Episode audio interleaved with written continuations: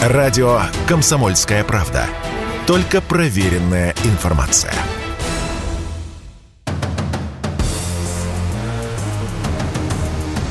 Не лишние деньги. Совместный проект экономического обозревателя комсомолки Евгения Белякова и главного редактора портала «Мои финансы РФ» Надежды Грошевой.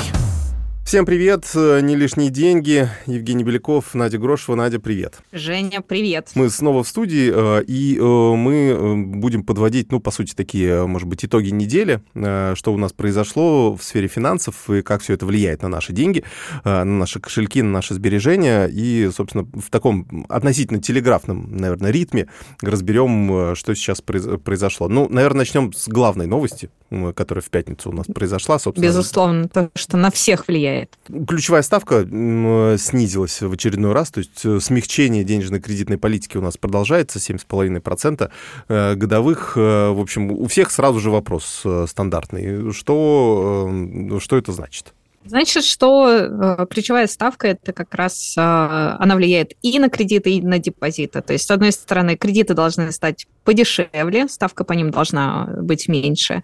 Но, с другой стороны, и депозиты теперь тоже будут менее выгодными, ставка по ним будет снижаться. Угу. Ну да, то есть э, стандартная история, что у нас э, заемщикам становится интереснее брать кредиты, а вот вкладчикам не очень интересно теперь их держать на депозитах, но получается это стимулирует э, вкладчиков искать другие варианты для размещения своих денег, либо их тратить соответственно, разгонять тем самым потребительский спрос. Правильно я понимаю, что... Да, да, да. Вообще снижение ставки обычно применяется для такого экономического стимулирования, потому что выгоднее брать кредиты, ну, например, на развитие бизнеса, да, потому что кредит становится а, дешевле, и вкладывать их, ну, условно, там, в сельское хозяйство, в производство, инвестировать, э, развивать бизнес там, и так далее. Ну вот я, а, кстати, ну, а тем, у кого... да. я, кстати, смотрю, что снижение как раз э, реальных ставок по вкладам, оно, ну, таким опережающим темпом идет. То есть у нас вроде как э, инфляция по итогам года будет 11-13%, вот, но, э, получается, уже ставки упали там до 6-7% годовых. То есть они, ну, банки так заранее, в общем, свои пассивы, скажем так, сокращают. Вот. Или, или это они всегда так делают? Я бы сейчас э, так не смотрела, потому что, э, во-первых, сейчас э, отчетности банков нет в полной mm-hmm. мере. Ну, часть активов, большая часть активов заморожена. Вот. Ну, в любом случае, то есть они э, ориентируются скорее, э, как я понимаю, на будущую инфляцию, то есть не на ту инфляцию, которая у нас уже накопилась, а на ту инфляцию, которая у нас ожидается в будущем. И у нас, в принципе, эм, Центробанк оценивает на 2023 год, вот судя по заявлению, которое было э, в пятницу, 5-7% годовых. Это то, что мы можем получить по инфляции в следующем году. То есть она у нас в любом случае будет, а то у нас же дефляция вот идет уже уже какой-то Да, да, да, держалась какой-то наверное, период, месяц. Да.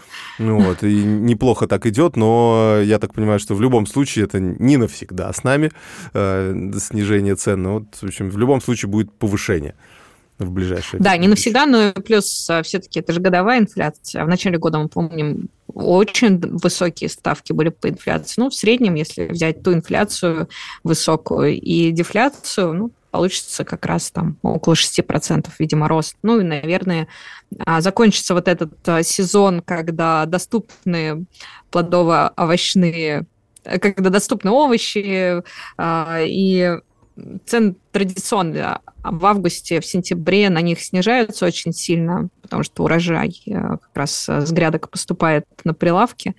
Но потом mm-hmm. все равно какой-то рост цен на них возникает в конце осени, зимой. Насчет кредитов. Э, они, конечно, становятся дешевле, э, вот, но, как я понимаю, вот, во-первых, сейчас, э, ну, лично я как для себя сейчас пытаюсь понять, да, даже если бы мне сейчас был нужен кредит, я бы сейчас ну, несколько раз подумал бы, брать его или не брать, потому что, во-первых, я такой думаю, ага, если продолжается снижение ключевой ставки, наверное, она еще упадет, тогда, наверное, желательно подождать еще чуть-чуть, да, чтобы она упала еще сильнее. Я, соответственно, по более низкой ставке возьму. С другой стороны, если мне нужно, нужно какие-то вопросы решать э, свои, да, жилищные, не знаю, или э, что-то покупать такое менее значимое, то в любом случае лучше брать сейчас, наверное, да, вот в принципе, как вот сейчас такие решения принимать? Ну да, все так. Э, надо все-таки в первую очередь исходить из э, той ситуации, которая в семье есть. Э, если все в порядке с доходом и есть представление о том, как дальше все будет на работе, что там, устойчивая компания, ну, есть какие-то потребности, и они совпадают с возможностями семейного бюджета, то почему бы уже и не взять что-нибудь?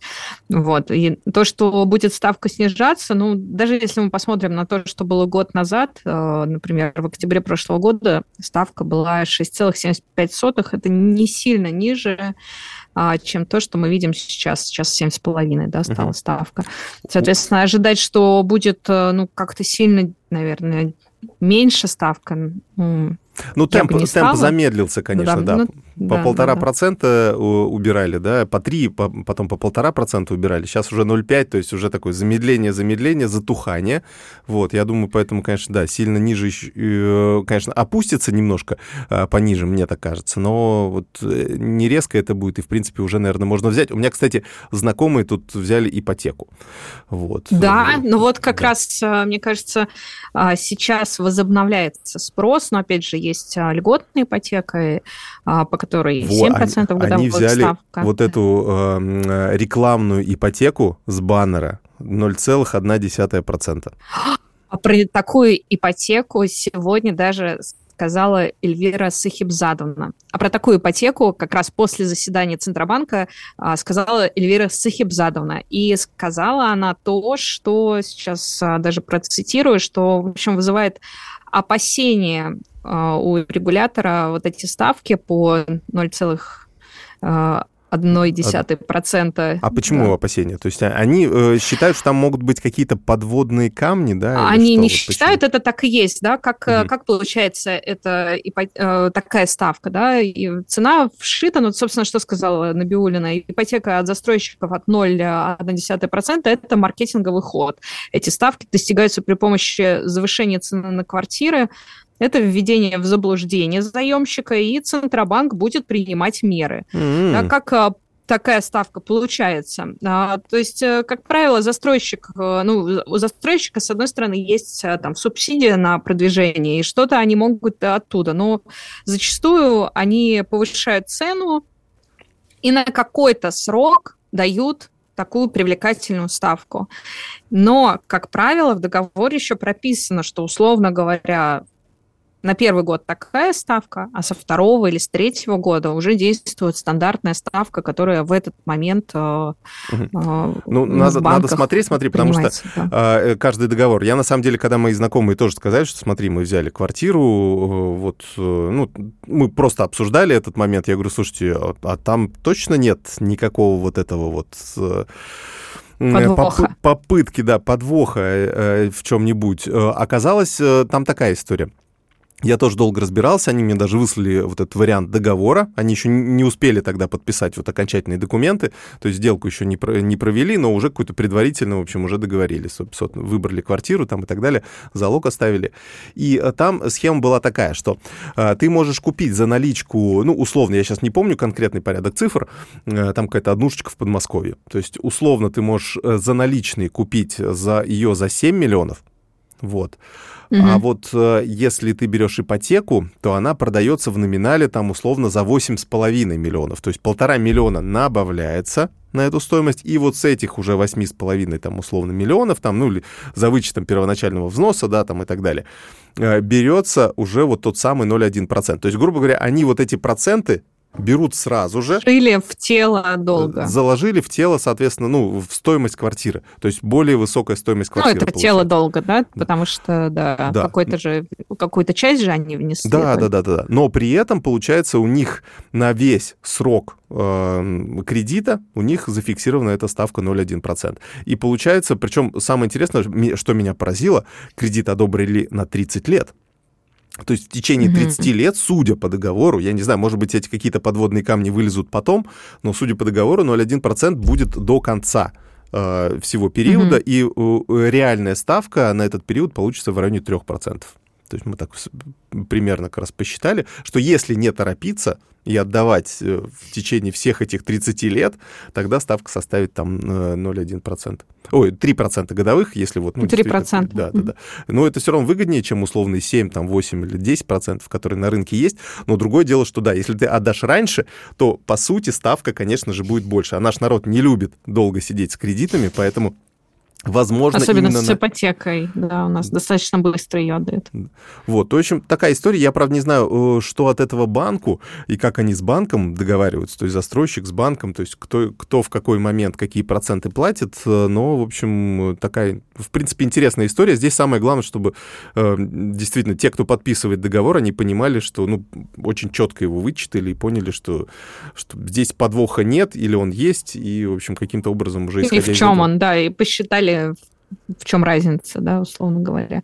Ну, потому что здесь э, как раз, да, зашивается, в твоем примере, получается, они зашили этот долг, э, проценты по долгу сразу же в стоимость квартиры. Угу. Ну, кстати, некоторые э, банки э, так и делали до этого. Они часть э, говорили, если ты заплатишь там условно 4% от суммы долга, то мы тебе ставку снизим там на условно там 2-3% годовых в год. Ну, такая интересная схема. А, давайте мы еще другие схемы Но разберем. вызывает вопросы у Центробанка. У Цент... Ну, кстати, да, может быть, они каких-то нюансов не знают, могут послушать нашу программу. А, это не лишние деньги. Вернемся через пару минут, будет интересно. Если тебя спросят, что слушаешь, ответь уверенно. Радио «Комсомольская правда». Ведь Радио КП – это самые оперативные и проверенные новости.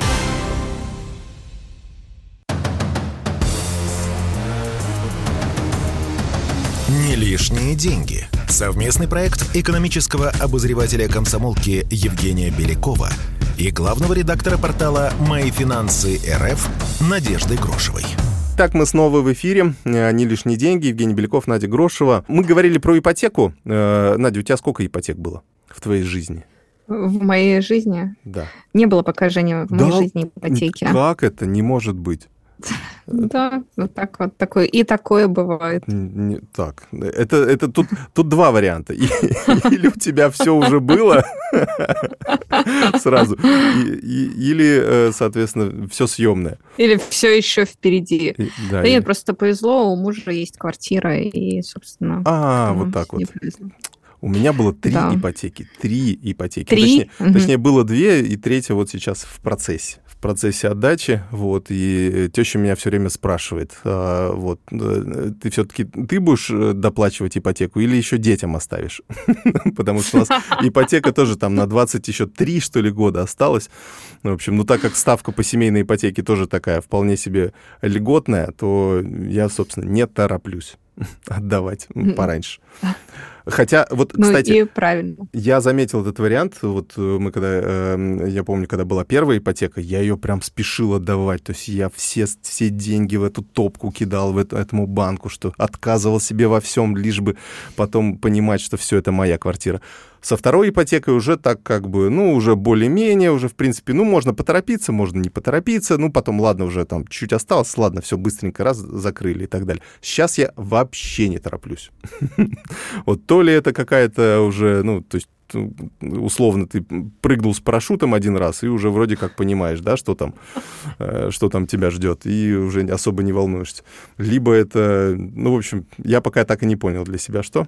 Вот, может, жизненно. Ну, вот э, в этом году абсолютно точно было заметно, насколько, насколько вот эти ипотеки, взятые за последние пару лет, оказались выгодным вложением. Ведь, э, ну, если сравнивать с чем угодно, фондовый рынок полетел вниз, что-то заморожено оказалось. А с валютными счетами такая проблема, да? А тут э, получается, что актив есть, при этом деньги, которые ты платишь, они дешевеют. Ну, в начале года была очень сильная инфляция, да, вот на этом фоне, конечно, такие вложения, они заметно ну, приобретают дополнительную ценность, потому что, в принципе, да, ты можешь не торопиться дальше с платежами, потому что каждый платеж, последующий при достаточно высокой инфляции, он становится все дешевле и дешевле, и эти деньги, на самом деле, а, ну, я теряют вот, знаешь, я то же самое, ценность, да. то же самое объяснял теще. Вот, а она, ну, тоже я говорю, деньги же дешевеют и так далее. А кто тебе сказал, что тебе будут поднимать зарплату? А, ну вот этот момент, да, есть такой. Я тоже сейчас, когда говорила, подумала, что, ну, с другой стороны, и доход, э, получается, что потребительская ценность дохода тоже падает. Э, в этом есть неприятная сторона. Ну, значит, надо постоянно искать способы повышения своего дохода для того, чтобы э, и по ипотеке делать платежи, и при этом ну, в целом, я вот для себя такую стратегию ипотечника разработал, э, которую всем пропагандирую, ну вот, э, что э, точно не надо вкидывать э, в первоначальный взнос все свои деньги, лучше вообще брать, э, делать минимальный первоначальный взнос, оставлять э, приличную сумму денег в качестве подушки безопасности, и пускай будет большой кредит но, по крайней мере, вот условный, там, не знаю, кредит на, на 5 миллионов, но в заначке, не знаю, миллион должен лежать, условно.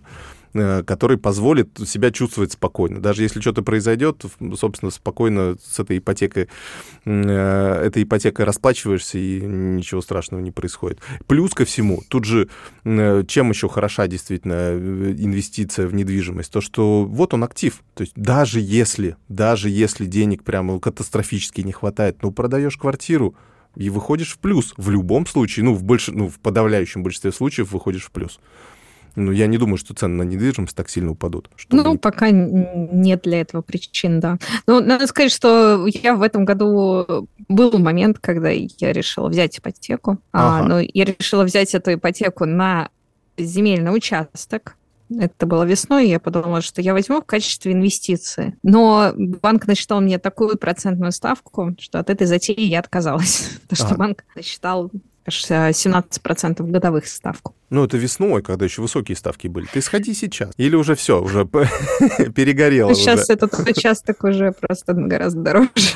А, вот, а могла бы быть хорошая инвестиция, кстати. Вот, вот. Ну, кстати, с вопросами, с одной стороны, тут же тоже такая разница есть. Ипотека э, на какую-то квартиру в крупном городе, это все-таки такая история достаточно понятная для банка и понятная потом. То есть хорошая ликвидность это э, и, так далее. А вот какой-нибудь земельный участок, я так понимаю, что там ликвидность э, не очень хорошая. То есть так вот быстро его не продашь за хорошую цену. Ну, смотря где, да, все зависит от э, места. Но Просто сейчас же э, у нас есть льготные программы и на ИЖС, и на строительство mm-hmm. дома, mm-hmm. и есть программы...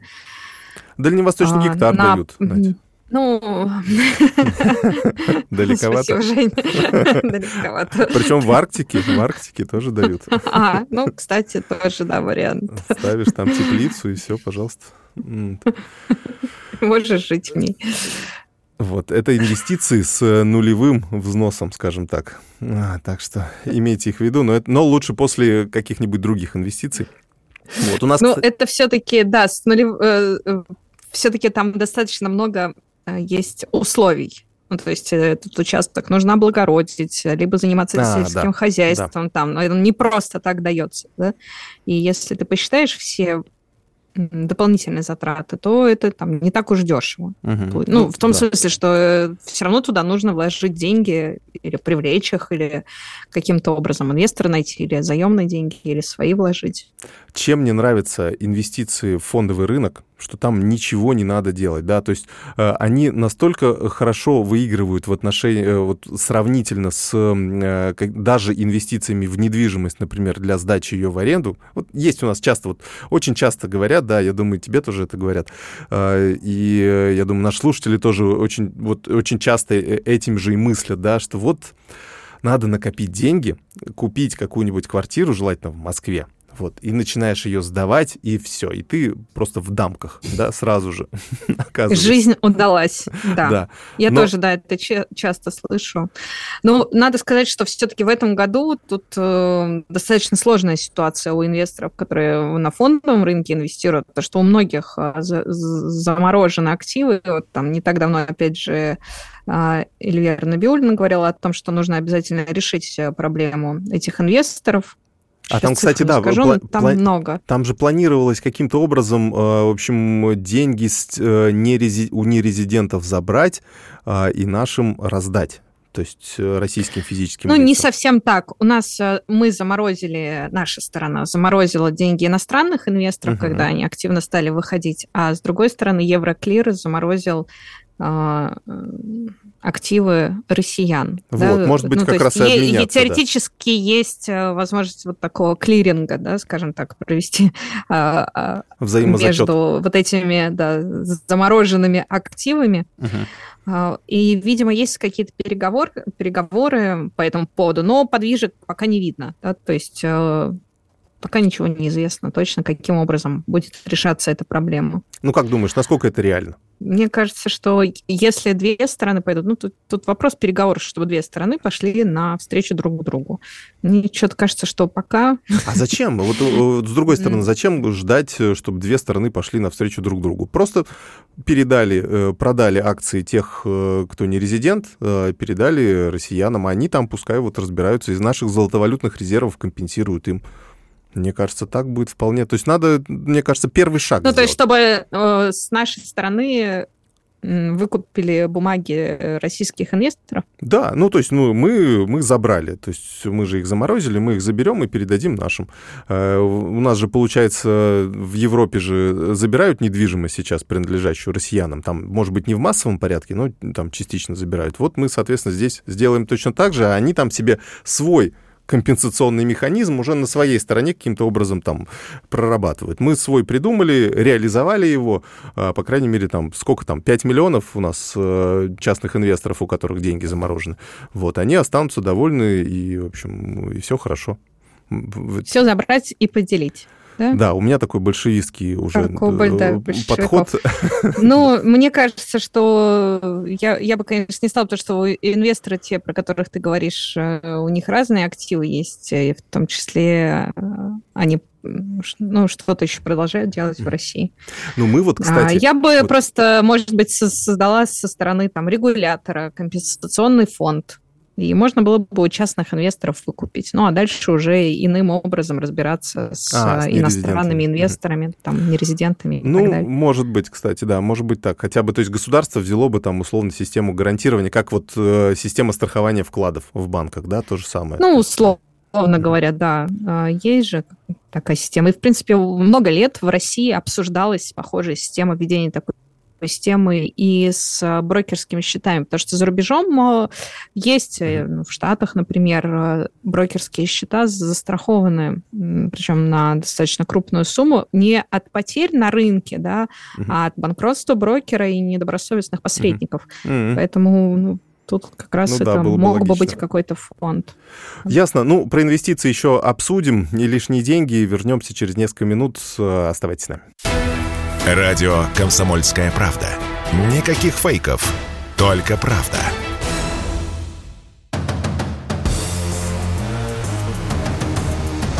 Не лишние деньги. Совместный проект экономического обозревателя комсомолки Евгения Белякова и главного редактора портала «Мои финансы РФ» Надежды Грошевой. Итак, мы снова в студии. А, не лишние деньги. Обсуждаем инвестиции. А, по крайней мере, вот обсуждали компенсационный механизм, который Центробанк а, продумывает. И, в принципе, будем надеяться, что каким-то образом эта история решится, потому что там, не помню, там какие-то гигантские суммы.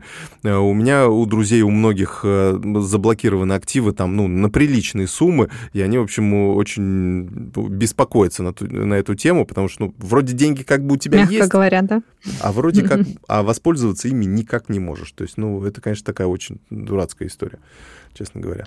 Да, да ну и опасная вообще для развития нашего финансового рынка, потому что за последние годы буквально на глазах выросло число частных инвесторов, а, и в основном они инвестировали Э, в зарубежные бумаги в том числе, и так что в итоге получается, а вот что... надо было на, в наши, в российские инвестировать. Вот все вас тянет туда, вот... вот а, э, надо было развивать э, финансовый рынок так, чтобы на российском фондовом рынке было там не 12 приличных компаний, а хотя бы там 120, а да, сейчас, или 1200. Ну, сейчас, кстати, ну, может быть, э, начнется какое-то развитие, ну, я надеюсь. Ну, кстати, вот, вот э, как ты относишься к Появится еще одна компания? Ну, мало ли. Ну, я надеюсь на это. Ну, смотри, Привет. есть, кстати, интересная инициатива э, у Минфина и Центробанк, как я понимаю, всю эту историю поддерживает. Это индивидуальный инвестиционный счет, ну, такой долгосрочный.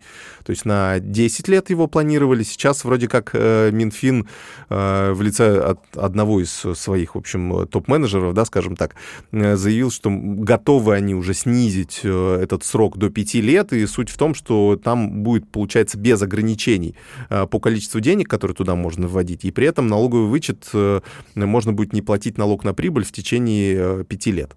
Вот. И, но, но в течение этого же срока нельзя будет забирать деньги.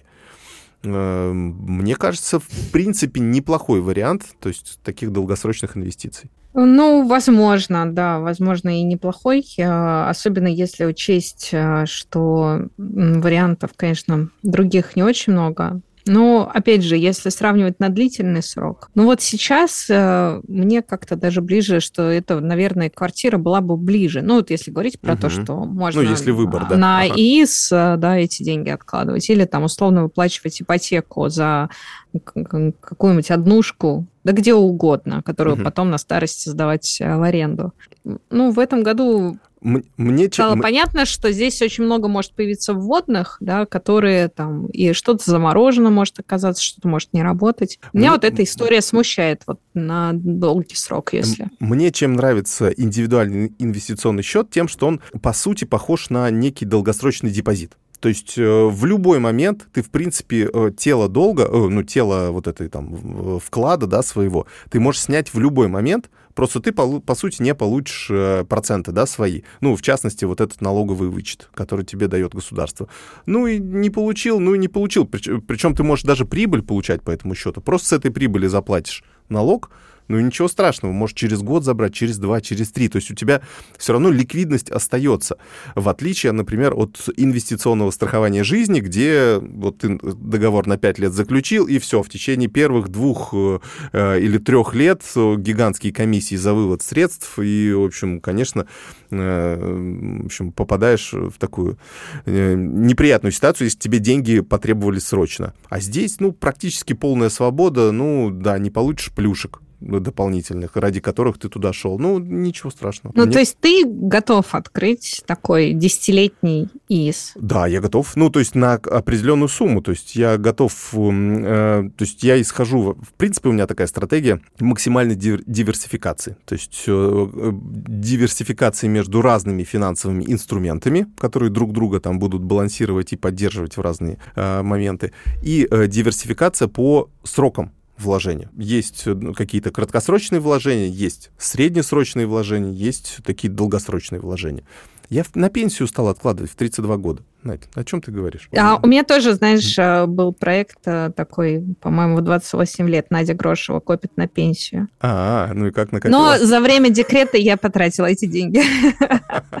Понятно. Да, кстати, а, есть э, вот в этой э, повышенной ликвидности, да, и возможности свободно распоряжаться этими деньгами, э, есть и минусы, потому что вот условный вот этот инвестиционное страхование жизни, полис, там, допустим, тоже на 10 лет возьмем для сравнения, у жаба задушит забирать эти деньги, допустим, раньше срока. Ты думаешь, блин, 30% комиссии у меня заберут. Я не для этого их копил. Лучше я чем-нибудь перебьюсь, где-нибудь найду эти деньги, там, в других местах каких-то, но вот эти накопления себе оставлю.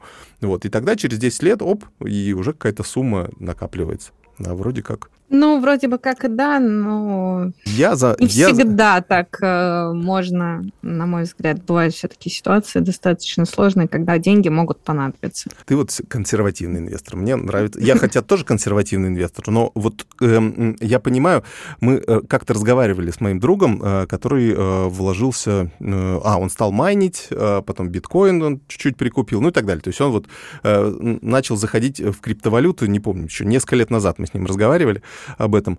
И, а я как раз, я же воспринимаю криптовалюту, вообще все эти криптоинвестиции как такой большой-большой лохотрон, да, и я вот понимаю, что я вот не хочу в этом участвовать. Сейчас я уже вроде смотрю, ну, может быть, в некоторые какие-то стоило бы войти, но мне очень тогда понравилось, и э, он мне объяснил свою философию. Он говорит, я же не 100% денег туда вкладываю, я там 5, там 10% от накоплений туда закинул, вырастет хорошо, упадет, э, ну, тоже ничего страшного. Но я хотя бы попробовал. То есть лучше сделать и потом жалеть, чем не сделать условно и потом жалеть. Вот, вот этот такой простой принцип, я понял, что, э, что в принципе в инвестициях его тоже э, стоит использовать, потому что ты никогда не знаешь, что вырастет, что упадет, но нужно как бы пробовать, искать вот эти варианты, возможности, конечно, без какого-то фанатизма, да, не уходить там на 70% или на 80% или на 100% капитала в эти криптоинвестиции, еще и брать какое-нибудь кредитное плечо, вот, и, в общем, рисковать по полной.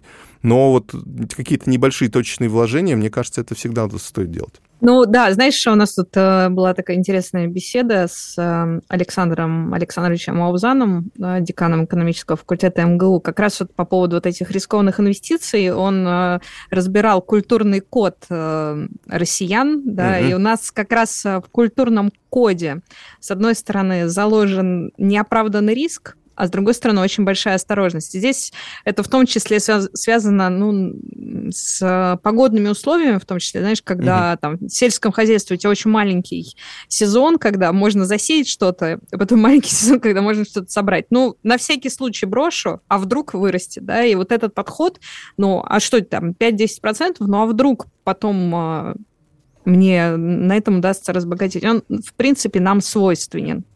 А, нам как нации. Вот. Э, ну, 100 В этом, долларов... мне кажется, нет э, ничего плохого. Ну, действительно, можно чем-то рискнуть, э, да, если потом отрастет.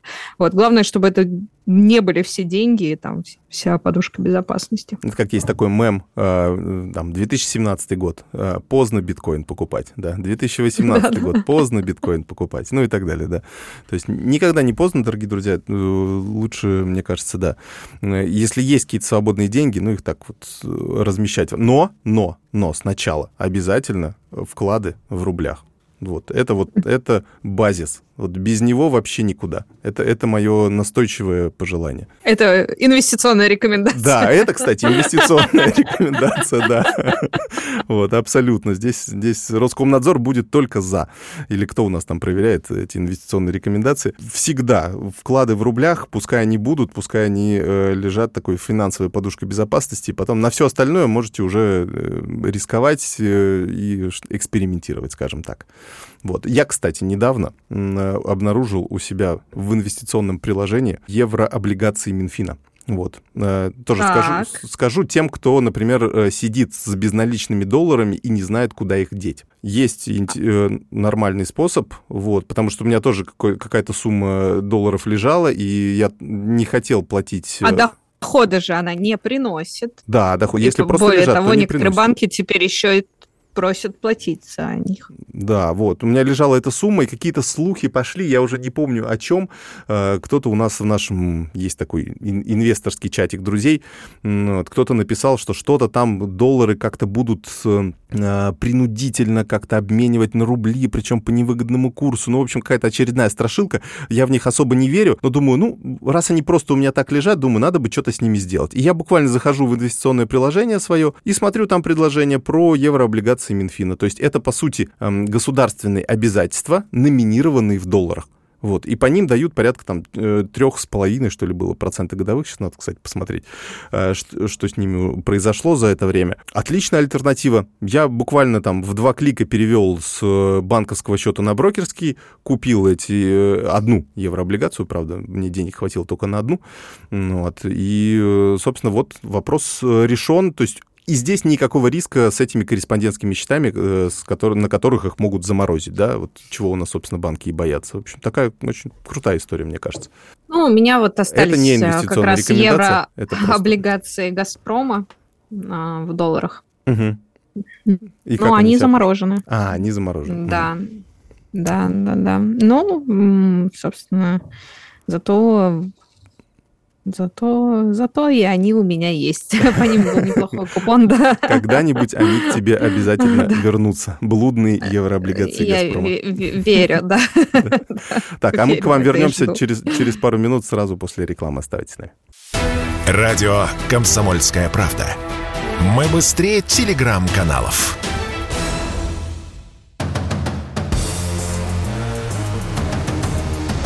Не лишние деньги – Совместный проект экономического обозревателя комсомолки Евгения Белякова и главного редактора портала «Мои финансы РФ» Надежды Грошевой.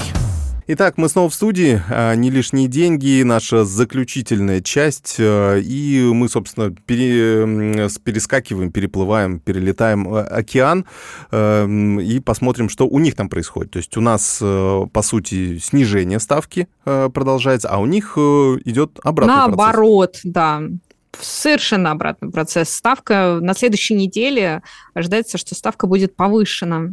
И есть прогнозы, что повышение ставки будет аж до 4,5%. Сейчас, а сейчас, а сейчас уже... получается уже там в районе двух с чем-то, да, насколько я помню. А, ну, в общем, такое, такое серьезное, мне кажется, повышение.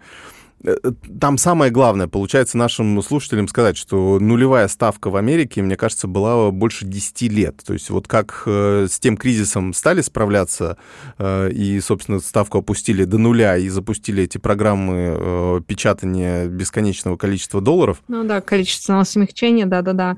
А, и сейчас есть прогнозы, что, в принципе, ставка может быть в итоге повышена аж до 6%, конечно, что за последние годы просто о, казалось это, мне кажется, немыслимым. Мне кажется, мы при этом, сравняемся при этом с ними. ФРС, да, да, кстати, мы можем там где-то в районе 6%, 6,5% да, пересечься. При этом у ФРС до сих пор э, ориентир по инфляции, таргетирование 2%. Ну, то есть они стремятся целевой показатель инфляции 2%. Ну, они не меняли, а... они, собственно, наш Центробанк не меняет 4%, э, и к нему стремится, и, собственно, денежную кредитную политику в этом плане выстраивает. То есть э, а, и у них, я так понимаю, тоже. Но я так понимаю, чтобы им снизить э, инфляцию с 10 своих процентов до 2%, это тогда нужно ставочку поднимать, мне кажется, и до 6, может быть, даже выше ну, чтобы как-то сбить вот этот вот накал, э, который накопился. Но в любом случае, это, конечно, да, такой неожиданный. А европейцы, кстати, то они так и держат ноль? Э, а, знаешь, э, нет, европейцы, не скажу сейчас тебе по уровню ставки, но на следующей неделе тоже будет заседание а, Банка Англии точно, у них uh-huh. будет решение по ставке. И а, когда-то на днях тоже по ЕЦБ тоже должно быть решение по ставке. Uh-huh. А, ну, вот то, что ФРС, а, у ФРС ожидается на 75 базисных пунктов сразу повышение, то есть а, сейчас там в районе 3,75 где-то так ставка. Соответственно, в связи с этим, с тем, что будет повышение, ожидается и на фондовом рынке некоторые движения. Вот, например... Э, Мне кажется, уже нам не особо интересно, что у них там на фондовом рынке происходит. Или, как я понимаю, не все акции заморожены, да, еще те, которые вот... Э, то есть да мы нет, еще да, можем покупать, все... в принципе, американские акции? Можем, можем. Еще есть э, бумаги у нас, которые можно покупать, иностранные бумаги. А насколько это опасно? Вот ну... Эльвира Сахибзадовна, которую ты уже упоминала, она не советует вкладывать в американские ценные бумаги. А, точнее, как говорит, вы, конечно, вкладываете, а, но понимайте, что мы вам здесь не поможем, если что. Вот как сейчас а... Знаешь, эм, да, наверное, действительно, сейчас не лучший момент, что вкладываться. Но я бы и в российский не стала так уж положа руку на сердце. У нас с тобой, две, у нас с тобой две роли сейчас получается. Я такой активный инвестор, ты, наоборот, консервативный, да, получается. Хотя должно быть, мне кажется, наоборот, да, вот, с твоим-то инвестиционным опытом. Вот, у меня-то он маленький еще. Может, хотя, может быть, из-за того, что у меня маленький инвестиционный опыт, наверное, я поэтому и такой активный, и хочу сразу вот, и давайте в это попробуем, давайте это попробуем. Вот. И мне кажется, что, в принципе, у нас, как, как один из наших аналитиков был в, в гостях, что ну, так как перспективы вроде как на американском фондовом рынке поинтереснее, ну, что там есть большой выбор. Там бумаг. просто большой выбор, да. да. Разница да. в том, что рынок, э, американский рынок очень развит. Угу. Там большое количество участников, э, там есть бумаги, которые и в разные кризисные моменты падают. У нас все бумаги практически коррели- коррелируют полностью друг с другом, то есть они идут э, вместе в одну ну, не сторону. Совсем, не знаю. И, ну, в кажется. большинстве случаев они все-таки зависят от э, э, цены на нефть, курса рубля и там геополитики. Угу. А там есть целые сектора, которые идут в разрез с, с там, основными индексами. И могут достаточно долго идти иным путем.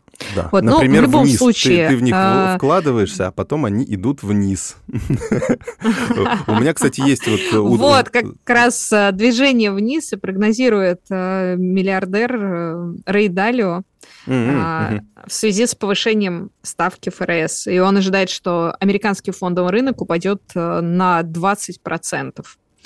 А, мне кажется, тут э, стоит как раз с осторожностью всем, кто э, вкладывает деньги в зарубежные рынки, с осторожностью посмотреть на то, что происходит. И, ну, на мой взгляд, действительно сейчас такая очень шаткая ситуация. Тут как раз на днях э, был юбилей падения Lehman Brothers, Угу. В 2008 году он обанкротился, да, и, в общем-то, всему миру стало понятно, насколько может быть шатким положение в финансовой системе, да, и мне кажется, ну, к сожалению, мы до сих пор а, видим последствия того кризиса, а, последствия как раз то, что ты говорил, количественное смягчение, да, то, что деньги печатались, а, все это шло на фондовый рынок, э, возникло ну, пузырь, по сути, возник э, да, новый на этом и вот, кстати, как, как этот пузырь сейчас будет сдуваться, насколько, насколько сильно и резко, потому что э, когда только начал ФРС э, повышать ставку, то все говорили, что вот сейчас и начнется, да, что падение будет большим, но оно, кстати, таким было не очень большим, то есть, в принципе, страхов было больше, чем потом в реальности рынок падал. А, но вот как будет сейчас, если действительно до 4,5, а потом еще до 6% поднимут ставку, это же действительно вот эта проблема проблема компаний-зомби, которые там жили только за счет нулевого финансирования под, под 0%, как это будет, что будет с рынком недвижимости тем же самым э, в США, в Европе, где, опять же, вот эти нулевые ипотечные ставки, то есть, но не такие, как у нас, да, с какими-то подводными камнями, да, или завышением там э, стоимости э, кредитной той же квартиры, а, а реальные нулевые ставки, там 0,5%, 0,7% годовых, и люди брали эту ипотеку, там просто в космос космос улетала стоимость недвижимости, по 20% в год она росла. Вот что с этим будет и как вот это все, вся, вся эта пирамидка будет складываться, конечно, очень интересно э, смотреть, э, особенно когда смотришь на это со стороны, э, вот, как это будет происходить, как это будет аукиваться нам, нашему фондовому рынку. Вот это, конечно, так. Да, потому что это, как раз таки сообщающиеся сосуды, которые, ну, мне кажется, даже, даже сейчас все равно еще очень сильно влияют. Ну, то что, то, что происходит на крупнейшем фондовом рынке мира, а, влияет на остальные. А на нас точно это влияет? Мне кажется, мы сейчас уже немножко Ну, мне кажется, что все равно это... Конечно, мы отпочковались. Конечно, капитал сейчас, э, тот капитал, который мог бы утечь, он не утечет. А, вот. И, наверное, это, ну, так... Потому что мы выходы заморозили. Да, да, да. Не будет так, как там в, в 2008 году, например. Но в целом, ну, все равно, мне кажется, это... Ну, хотя бы важно понимать, что там происходит. Есть у меня история знакомых, которые держали деньги, э, копили деньги на поездку в Англию и покупали э, фунты стерлингов. То есть уже там длилась в течение долгого времени эта история, и хранили деньги в фунтах стерлингов. И тут они случайно обнару... увидели в новостях, что Банк Англии прекращает э, принимать э, старые купюры, вот те самые, которые э, старого поколения. Да. да ты что? Да, Слушай, а с, недавно же да. с Швейцарией была такая же похожая история, когда вот из-за денежной реформы нельзя было вернуть да. э, деньги определенного номинала. Да, да. Вот там 20 и 50 фунтов э, бумажные, старый, старый выпуск, потому что сейчас уже такая более ламинированная какая-то купюра, то есть они вот тоже заменяют свой купюрный ряд. То есть ты можешь их обменять в английском банке и положить на свой счет в английском банке без каких-либо проблем. Но вот если ты иностранец, и, и сейчас захочешь эти, от этих фунтов избавиться, все, а, они просто, по сути, превратились в бумажки. То есть можно, наверное, найти какого-то знакомого, который там э, живет, у него есть э, этот самый счет в английском банке, как-то решить этот вопрос, но вот э, российские банки уже их не принимают. То есть причем уже так несколько месяцев как. Так что вот всегда, когда во что-то вкладываешь, нужно понимать, какие могут быть риски, и у наличных, соответственно, тоже есть вот, вот такие подобные риски. В том числе. Очень печально тем, у кого остались. То, что да, я знаю нескольких людей, у которых э, швейцарские франки точно так же канули в никуда. Угу. Из-за того, что они лежали дома, и, а во время ковида было туда очень сложно добраться, и как раз в этот период была денежная реформа, и они перестали действовать. Ну, то есть в любом случае там в какой-то момент, наверное, можно их будет обменять, но вот э, в данной ситуации, да, это вот как с э, некоторыми замороженными активами на бирже. То есть вот пока они, по сути, такие заморожены, скажем так. В общем, не повторяйте таких ошибок, помните о диверсификации. Э, вот, она главный спаситель наших финансов. Мне кажется так. Абсолютно так. Да. Все, дорогие друзья, надеюсь, мы были вам полезны, э, интересны, разбавили ваш э, вечер э, или утро, в зависимости Пишите, от того, кстати, в комментариях, пояс. что вас волнует в денежном вопросе. Да, и мы эти... И мы обязательно обсудим в эфире. Спасибо большое. Надя, пока это не лишние деньги. Услышимся ровно через неделю. Не лишние деньги. Совместный проект экономического обозревателя комсомолки Евгения Белякова и главного редактора портала «Мои финансы РФ» Надежды Грошевой.